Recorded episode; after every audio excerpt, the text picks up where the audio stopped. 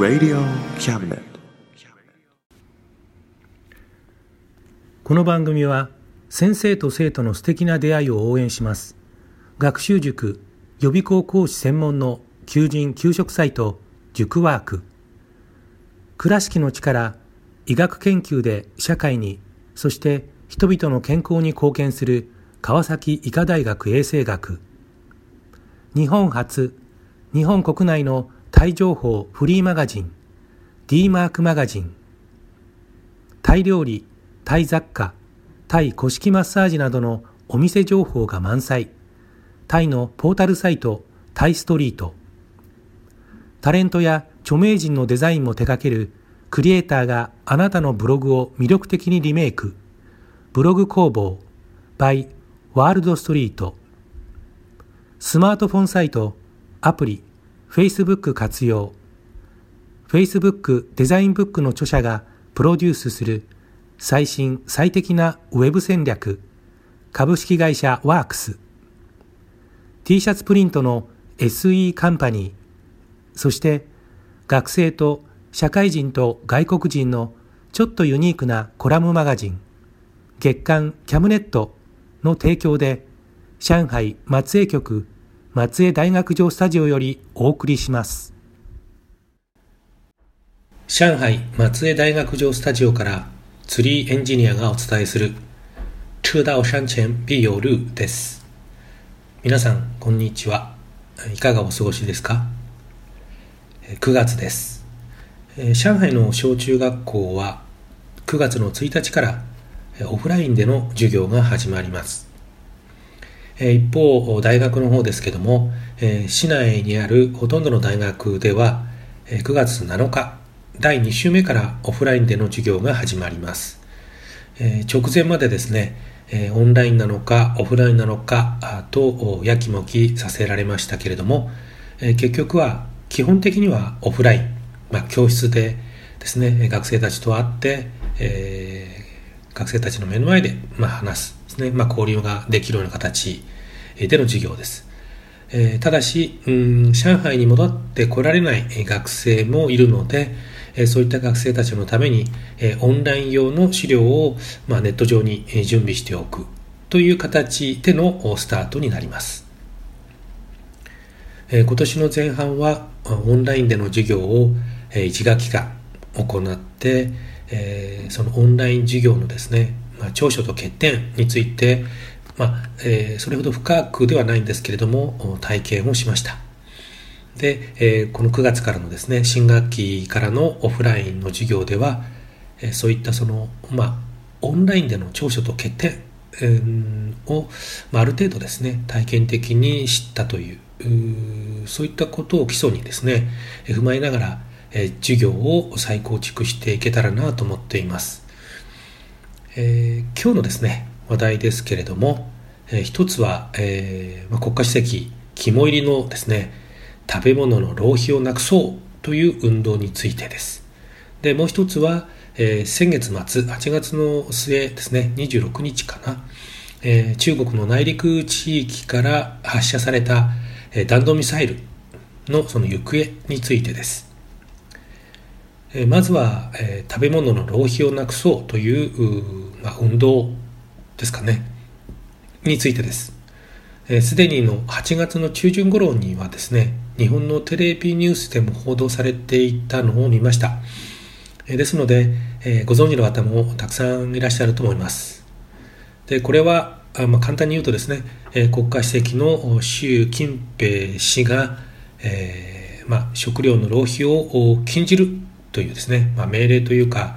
えー、お達しを出したということですね。えー、習氏がある日ですね、えー、食べ物を無駄にしてはいけないんだという一言を口にしたことで、えその後ですね、中国全体がもう上から下までですね、え食べ物の無駄、浪費をなくそうという運動で、えもう一色になりました。まさに鶴の一声です。で、えテレビ、それから新聞、SNS などのメディアではもちろんですけれども、え街中の壁のポスターなどですね、ところでも食料の浪費に注意を喚起するという内容のものが突然多くなりました。え、もちろんその食べ物屋さんですね、え、の壁にもたくさん貼ってあります。さらにこの食料の浪費禁止に関しては立法化、まあ、法律にしようというね、えー、習近平氏の意向も、えー、あってですねえ、検討されているそうです。で、えー、この食べ物の浪費をなくそうというスローガン、考え方自体は、えー、非常に賛同できるものであります。で、多くの人の心にも訴えるものだったと思います。えー、でもですね、えー、だからこそと言いますかその後に起こったその社会的な現象に私はちょっとですね違和感を覚えました、え、何かというとですね例えば、え、武漢市では、えレストランが N-1 N-1 ですねのルールを取り入れるとしました。これ何かというと、え N っていうのはえお客さんレストランに入るお客さんの人数ですね。え例えば10人でレストランに行きました。すると N n-1 ですから10-1で、え、10人で行った場合は9つの料理を注文する、まあ、9つに抑えるっていうことですね。うんどうなんでしょうか、えー、零細ですね、まあ、ちょっと量の少ない零細を含めて、えー、例えば10人で行って9つですね。零細含めて9つっていうとちょっと少ないかなって思うんですよね。どうなのかなとで、さらにですね、続けますと、この武漢市以外の場所でもですね、今度は N-2 ですね、というルールを取り入れる場所も出てきたんですね。えですんで、これは10人で行けば料理は8つだけっていうことですけども、うん、これはどうなんでしょう。ちょっとやりすぎかなっていう気もしますね。さらに、えー、まあ、美食番組ですね、グルメ番組、えー、結構こちらでもありますけども、えー見ているとですね、えー、お客さん自身のコメントとして、えー、残したらいけないから注文は少なめにしているとか、えー、絶対に食べ食べ残さないとかですね、あるいはリポーターの人に、えこんなに食べられますかっていうふうに聞かれて、えその聞かれた方が、いや、残ったら持って帰るから大丈夫っていうふうに答えている、そういったシーンをですね、まあ、繰り返し見せるですね、えー、以前にはこういう、まあ、映像の繰り返しっていうのは全くなかったんですよね。うんそれがあいきなり、えー、増えてきました。で先ほども言いましたけれどもこうした浪費をなくそうというふうに注意を喚起すること自体は、えー、とてもいいことで進められるべきだと思います。これは日本でもですね食べ物のロスが非常に多いっていうことで問題になってますよね。え、中国でも非常に多いとまあ、その辺のことは皆さんあのニュースとかでご存知かと思うんですけども、えー、1年間でそのの食料のロスですか、えー、5000万人の人がですね1年間食べられるようだっていうふうなこともね言われています。で、まあ、問題はですねそこではなくてあのつまりこういうことです。この国ではですね、まあ、トップが言い放ったある一言でですね次の日から全てがその手のひらを返したように上からドドドドッとですね、えー、その一言に従ってあるいはその一言の意味をですねさらに勝手に拡大解釈あるいは忖度してことを進めてしまうというそのあり方に、えー、強い違和感を覚える。覚えたっていうことなんですね、えー、そしてですねこのようなあり方に違和感を覚えないでまあやれやれってですねそうだそうだっていうふうにやっていくその一般市民の感覚にもですね多少僕は危惧を覚えました。中国人の知人にですねこの浪費防止運動の進められ方についてあえてですねちょっと意地悪な質問をしてみたんですね。あのこういうのってなんか変じゃないと。この分でいくと、え次にどんな来ることが来るかですね。考えたら怖いんじゃないっていうふうに言ってみました。するとその詩人はですね、えー、こう答えました「えなんで?」うん。その鶴の一声でですね、えー、それ以外の人全員がある方向へと怒涛のような勢いで流れていく。あるいは流されていく。でそれに従わない人が他人から非難されたり。もしかするとですね法律になれば罰金を課されたり。下手をすると逮捕されたりするかもしれない。えもちろん今回はですね、食べ物の浪費に関してだから、あまあ、あまりですね、皆さん気にならないのだと思います。でも、えこういうやり方にですね、一旦馴染んでしまうと、え感覚っていうのはですね、どんどんどんどん鈍くなっていくような気がします。さらにこれが法律ですね、立法化などされたら、これはですね、まあ、言い過ぎかもしれませんけれども、いわゆるその中国のですね、60年代から始まったえ文化大革命の再演にもなりかねないと、えー、まあ、危惧しています。もちろんこれ私だけじゃなくて私の友人ですね、価値観を共有するような中国人の先生方もですね、こういったことを危惧しています。えー、食べ物をですね、浪費しないっていうことには賛成して、でも自分にできることはそのやると。浪費しないということはね、自分で実践していくと。でも国のですね上からの強制とか立法化での強要に関しては賛成しない。そういった態度が、え、私自身はですね、え、大事だしそういうふうにしていきたいと思っています。食べ物を無駄にしないっていうのは法律で強制するものではなくて例えば小さい頃からのですねしつけとか道徳の分野のものではないかと思います。道徳に対して法律が口を出してくる挟んでくるっていうのはやはり変であってまあ、越権行為というかあの精神のですね領域に武器を持った警察官が土足で踏み込んでくるそういうその違和感ですかねを持ってしまいます。えっ、ー、ともう一つの話題ですけども、え、ミサイルですね、えー、先月の26日、え中国はですね本土の本土から南シナ海に向けて中距離弾道ミサイルを発射しました。これもですね、日本でも散々ニュースになったと思います。で、中国が発射したのは何発のミサイルか皆さん覚えていらっしゃいますか、えー、中国国内、えー、あるいは香港メディアの話によると2発ですね。でも、えー、アメリカの国防総省とか軍高官の話だと4発なんですね。で、私これを見たときに、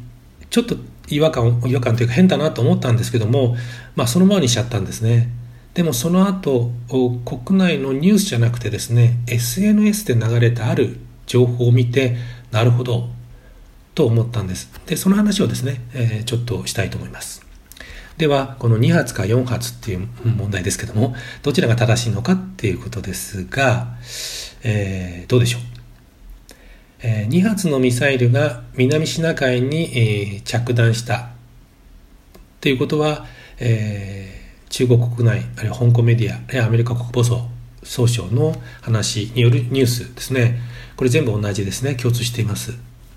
え、ところがあさっき、え、お話ししましたように中国のですね国内の SNS ではですね密かにその答えとなる情報が流れていました。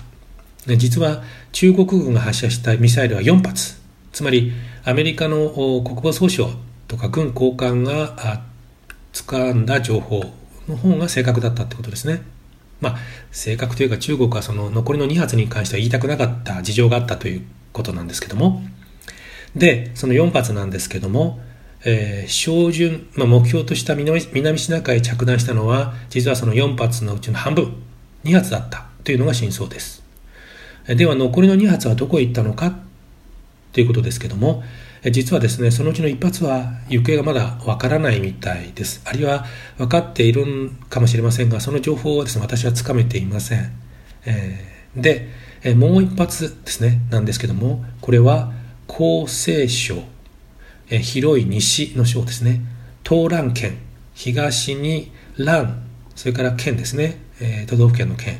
それから長江鎮、長江はあの川の長江に鎮は、沈めるっていう字ですね。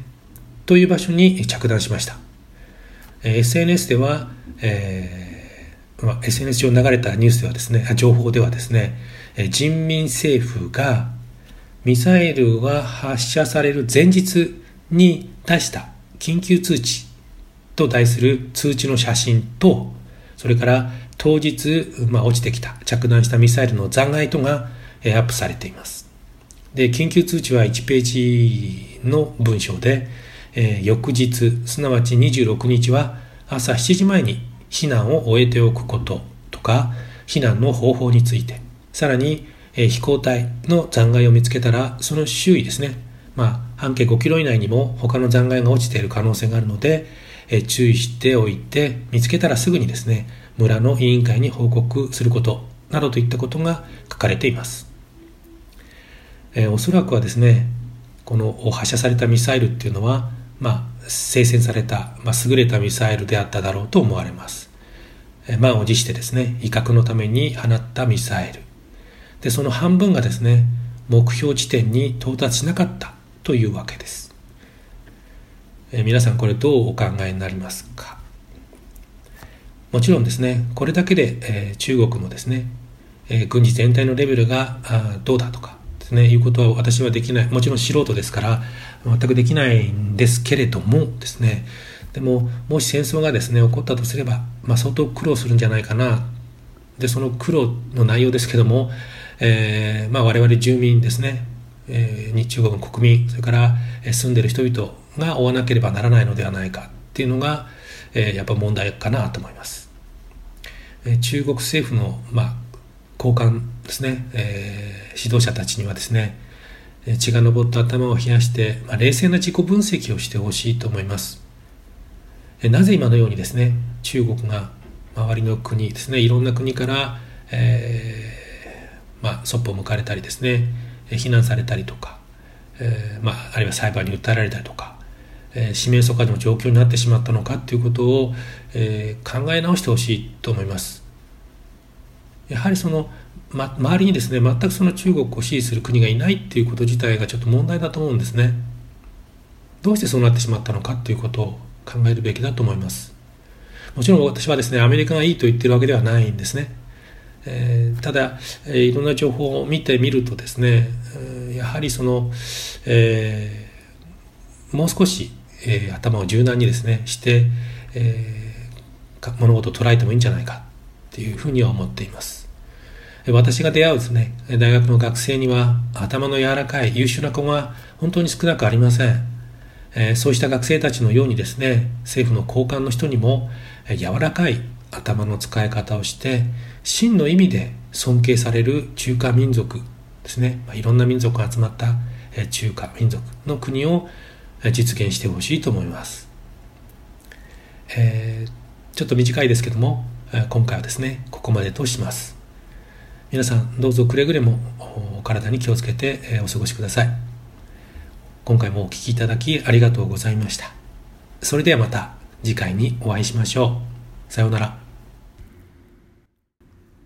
この番組は先生と生徒の素敵な出会いを応援します。学習塾予備校講師専門の求人・給食サイト塾ワーク。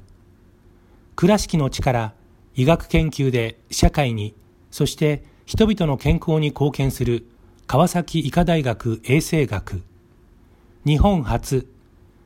日本国内のタイ情報フリーマガジン。D マークマガジン。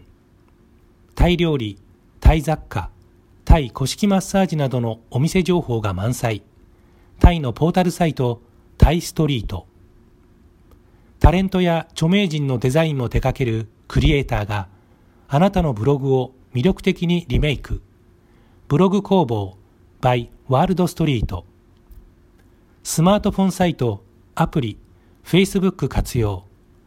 Facebook デザインブックの著者がプロデュースする。最新最適なウェブ戦略。株式会社ワークス。T シャツプリントの SE カンパニー。そして学生と社会人と外国人のちょっとユニークなコラムマガジン。月刊キャムネット。の提供で、上海松江局松江大学城スタジオよりお送りしました。Radio Cabinet